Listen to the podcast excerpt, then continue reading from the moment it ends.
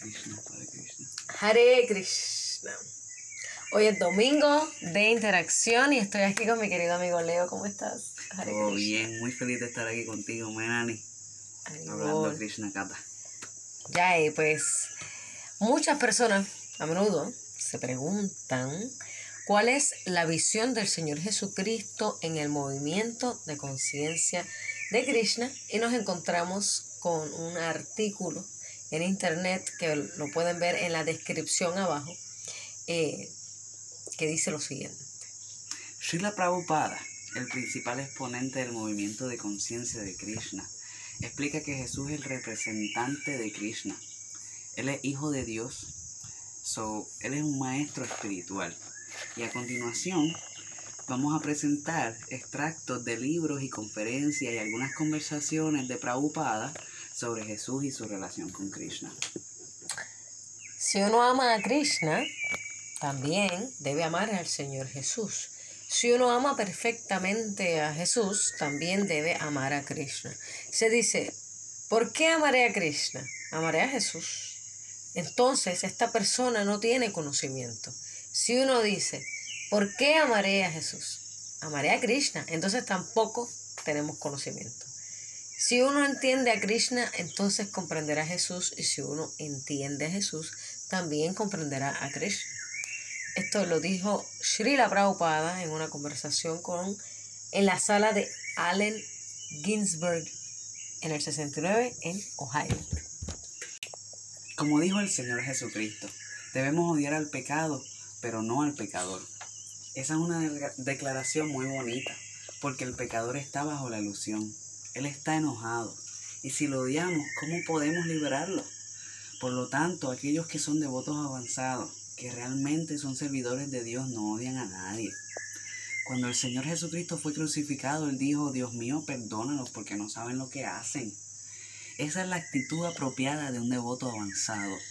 Él entiende que las almas condicionadas no pueden ser odiadas, porque se han vuelto locas debido a su forma de pensar materialista. En este movimiento de conciencia de Krishna no se trata de odiar a nadie. Todos son bienvenidos a venir y cantar Hare Krishna, tomar Krishna, Krishna Prasada, escuchar la filosofía del Bhagavad Gita e intentar rectificar la vida material condicionada. Este es el programa esencial de la conciencia de Krishna. Y eso lo dice El Camino a la Perfección, capítulo 3, Aprendiendo a ver a Dios. Cristianos, musulmanes, hindúes, no importa. Si la persona simplemente está hablando en nombre de Dios, es un gurú. Señor Jesucristo, por ejemplo, echa un vistazo a la gente y dijo, solo trata de amar a Dios. Cualquiera, no importa quién sea, hindú, musulmán o cristiano, es un gurú si convence a la gente de amar a Dios. Esa es la prueba. El gurú nunca dice yo soy Dios o te haré Dios. El verdadero gurú dice soy un siervo de Dios y también te haré un siervo de Dios. No importa cómo se vista el gurú. Como dijo Chaitanya Mahaprabhu, quien puede impartir conocimiento sobre Krishna es un maestro espiritual. Un maestro espiritual genuino. Simplemente trata de hacer que las personas se conviertan en devotos de Krishna. Oh Dios, no tiene otros asuntos en la ciencia de la realización personal. En el capítulo 2, elegir un maestro espiritual. Entonces el Señor Jesucristo dijo, Mi Señor, santificado sea tu nombre. Él quiere glorificar el nombre del Señor. Y hay algunas personas que dicen que no hay nombre de Dios. Pero ¿cómo? Si el Señor Jesucristo dice santificado por tu nombre, debe haber un nombre. El nombre está ahí, pero no lo pronunció porque las personas en ese momento no podrán entenderlo o quizá por alguna razón, pero dice que hay un nombre. Así que estamos haciendo esta propaganda, el movimiento de conciencia de Krishna, el santificado por tu nombre, mi Señor Krishna, la personalidad de Dios, permite que tu santo nombre sea glorificado. Este es nuestro movimiento, no es un sectario. Esto lo dijo en la conferencia de Gita 3.27 el 27 de junio del 74. A veces, eh, Shri Krishna desciende a sí mismo y otras veces envía a su representante. Las principales religiones del mundo, cristiana, hindú, budista y musulmana, creen en alguna autoridad suprema o personalidad que desciende del reino de Dios. En la religión cristiana Jesucristo afirmó ser hijo de Dios y que venía del reino de Dios para reclamar almas condicionadas. Como seguidores del Bhagavad Gita admitimos que esta afirmación es cierta. Así que básicamente no hay diferencia de opinión.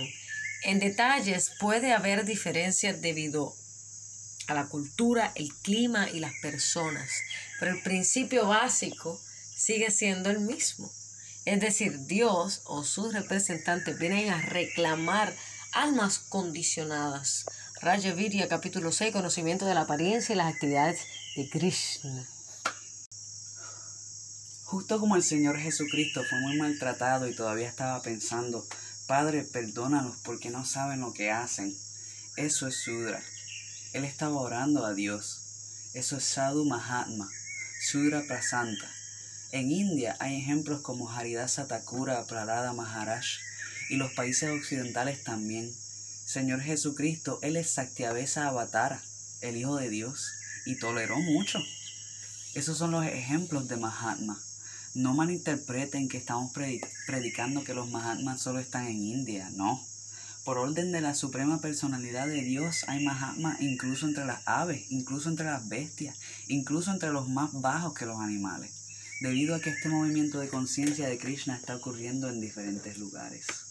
Está en el Srimad Bhagavatam 5.53, 25 de octubre del 76. Un devoto de Krishna es amigable con todos. Por lo tanto, se dice aquí que no tiene enemigo, Nirvaraja. ¿Cómo es esto? Un devoto situado en la conciencia de Krishna sabe que solo el servicio devocional a Krishna puede aliviar a una persona de todos los problemas de la vida. Entre todas estas palabras que nos dice Prabhupada, también continúa añadiendo, que hay que tener experiencia personal en esto y por lo tanto introducir el sistema. Un devoto de Krishna es amigable con todos, por lo tanto se dice aquí que no tiene enemigos, Nirvairaha. ¿Cómo es esto? Un, devoto situado en la conciencia de Krishna sabe que solo el, el servicio devocional a Krishna puede aliviar a una persona de todos los problemas de la vida tiene experiencia personal con esto y por lo tanto quiere introducir este sistema, la conciencia de Krishna, en la sociedad humana. Hay muchos ejemplos en la historia de los devotos del Señor que arriesgaron sus vidas por la difusión de la conciencia de Dios. El ejemplo favorito es el del Señor Jesucristo, que fue crucificado por los no devotos, pero sacrificó su vida por difundir la conciencia de Dios.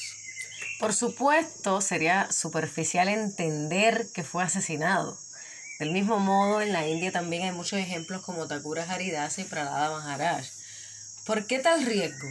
¿Por qué querían difundir la conciencia de Krishna? Y, es difícil. Una persona consciente de Krishna sabe que si un hombre sufre se debe a su olvido de su relación eterna con Krishna. Por lo tanto, el mayor beneficio que uno puede brindar a la sociedad humana es aliviar al prójimo de todos los problemas materiales. De tal manera, un devoto puro se dedica al servicio del Señor. Ahora, podemos imaginar cuán misericordioso es Krishna con aquellos que participan de este servicio, arriesgando todo por él. Por lo tanto, es seguro que estas personas deben alcanzar el planeta supremo después de abandonar el cuerpo. Ahora vamos a continuar con un pequeño anuncio de Anchor para culminar con las palabras finales. Nuevamente, gracias por escuchar el podcast. Espero que se lo hayan disfrutado muchísimo, que estén bien, cada día mejor. Gracias a todas las personas eh, que aprecian el Krishna Katha y quieren lo mejor para la humanidad. Así que desde Puerto Rico, Hare Krishna.